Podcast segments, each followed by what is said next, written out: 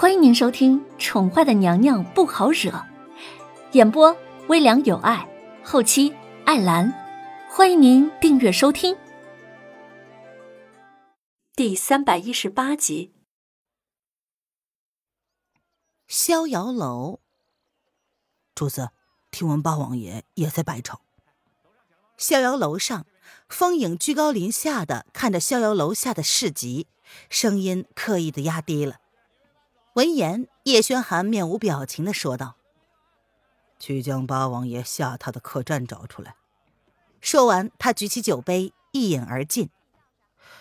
属下已经派人去查了。王爷出来了这么久，没想到竟然会出现在白城，这其中可有什么巧合？让黑影来见朕。叶轩寒语气淡淡的，仿佛将一切情绪都隐藏起来一般。任何人都无法撩拨起他的情绪。风影有些担心的看着主子，连续几日不眠不休，他的气色很差，原本就没怎么康复的身子，不知道能否吃得消。皇后依旧没有消息，白城内没人见过皇后的踪影。若是皇后真的在白城，那么唯一的可能就只有在白城堡了。白城之主毕竟不是好惹之辈，皇后若真的在他的手里，主子反而是被动了。영主好像是受伤了。说到黑影，风影的语气倏地降低了几度。他人呢？闻言，叶轩寒的表情终于有所松动，居然有人能够伤了黑影，就在别庄。风影闻言垂下了眸子，语气里竟也有了几分怒意。跟朕下去看看。叶轩寒放下酒杯，便往楼下走去。这逍遥楼啊，本就是白城的情报场所，鱼龙混杂。他已经伪装了一番，如今他跟凤影两个人看起来，也不过就是两个行走江湖的普通人，跟常人并无异样。韩兄啊，既然来了白城。那么，我们若是不去看看风亭湖上的冰花，那也太可惜了。走走走，小弟带你去看看。走到楼下，风影故意的扬声冲着叶轩寒说道，然后给了店小二一锭银子，一脸兴奋的道：“哦，风亭湖在什么地方？别忘了，我们这次是去找文人公子的。听闻他在蓝风寨，我们在白城可不能耽搁太长的时间。”叶轩寒配合着风影，两个人有一搭没一搭的聊着，便出了客栈。嗯，掌柜的，你看，那两个人。小二将手中的银子放在嘴里一咬，确定是真金白银之后，这才看了一眼那两个人的背影。他压低了声音，同掌柜的咬起了耳朵。不像。掌柜的瞥了那人手中的剑一眼。那分明就是文人堡里的佩剑。文人汉乃是称霸齐国南方的一方霸主，只有文人堡里的嫡系子孙才有资格佩戴那柄佩剑。此人又怎么会是他们要找的人呢？可是，小二平时跟各色各样的人打交道，基本上还没跟对方交流呢，就已经摸透了对方的性子。刚刚那个男人身上分明没有半分的江湖草莽才会有的气质，反而是有一股天生的贵相。哎呀，别可是了，去招呼客人吧。这几日啊，出入白城的陌生面孔都要仔细的观察着。掌柜的打断了小二的可视，叼着长长的烟斗，语气淡漠而执着：“嗯，是掌柜的。”闻言，小二垂下了头，举着托盘离去了。掌柜的向来是说一不二，既然是他认定没问题的人，那么即便自己说破了天，他也只会无动于衷。凌渊等人在二楼，能够很清楚的看到闹市里的所有场景。他素手拿着一个白玉杯子把玩着，视线却落在了街道上。王爷此方为何来白城啊？其实他并不是很饿，虽然理论上是第一次逛古代的集市，应该是有点兴奋的。但是他却没有很热衷的感觉，只想找个地方坐下来，所以才谎称饿了。来找王妃的呀。叶德风怡然自得的坐在林渊的右方，顺着林渊的视线往楼下看去，邪肆的眸子闪过了一丝异样，随即又淹没在若有似无的笑容里。啊！林渊转过身来，讶异的看了叶德风一眼，却发现他虽然笑容满面，却没有丝毫开玩笑的样子，心中不由得一愣，他是真的来找王妃的？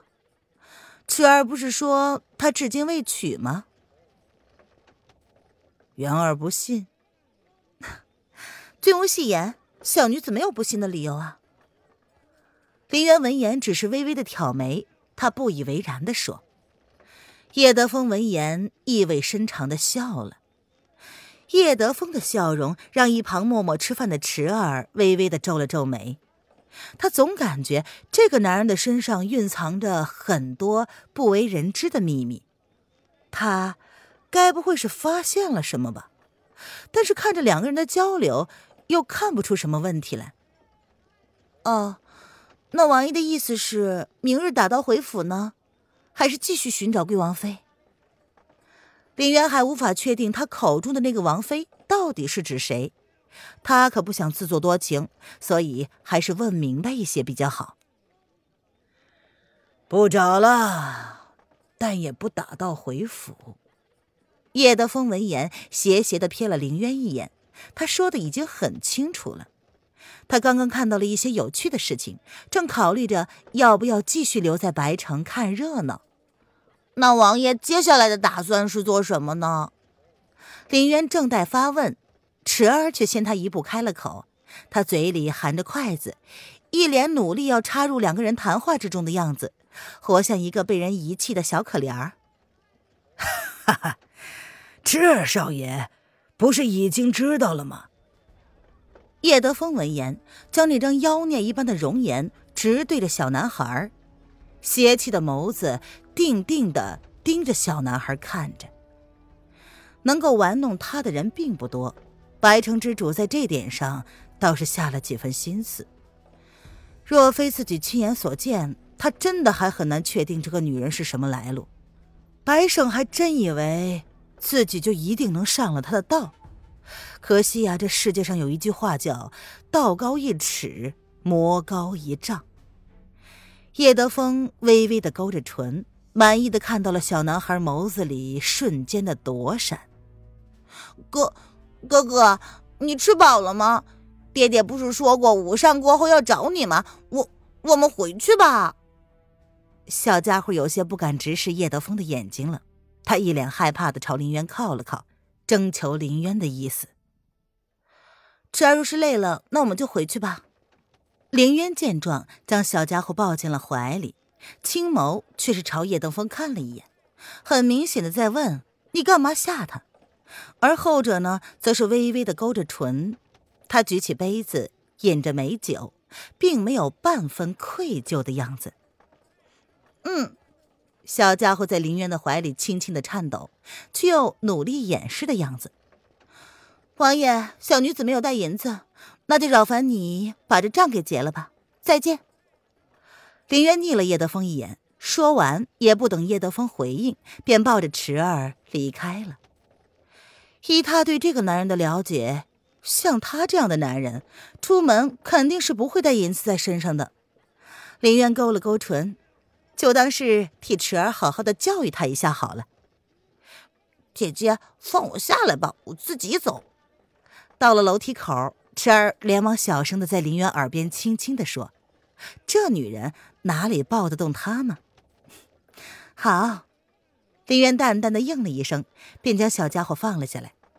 林渊朝着小家伙调皮的眨眨眼睛，这才笑着牵着他往楼下走去，徒留下某个笑得意味深长的红衣男子。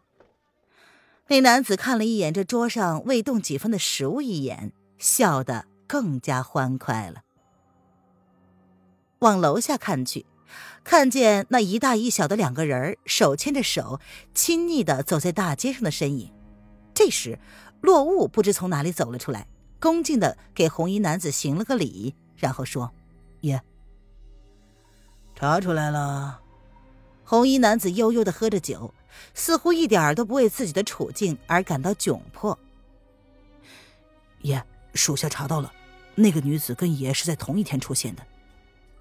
落雾微微的冷笑，白胜以为能够瞒天过海，却是不知道这世上哪有不透风的墙。白城堡那么大，那么多人，他只需要随便找一个人问问，就能问出个所以然来。哦，从哪里弄来的？闻言，叶德风唇瓣的笑意未减。若是白胜敢对那个女人动了手脚，那肯定会死得很难堪的。嗯，这个那个人倒是做的很隐蔽，这事儿估计没有几个人知道罢了。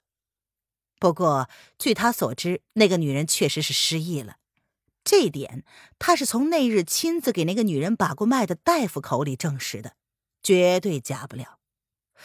但是他比较奇怪的一点是，世界上真的有长得那么相像的两个人吗？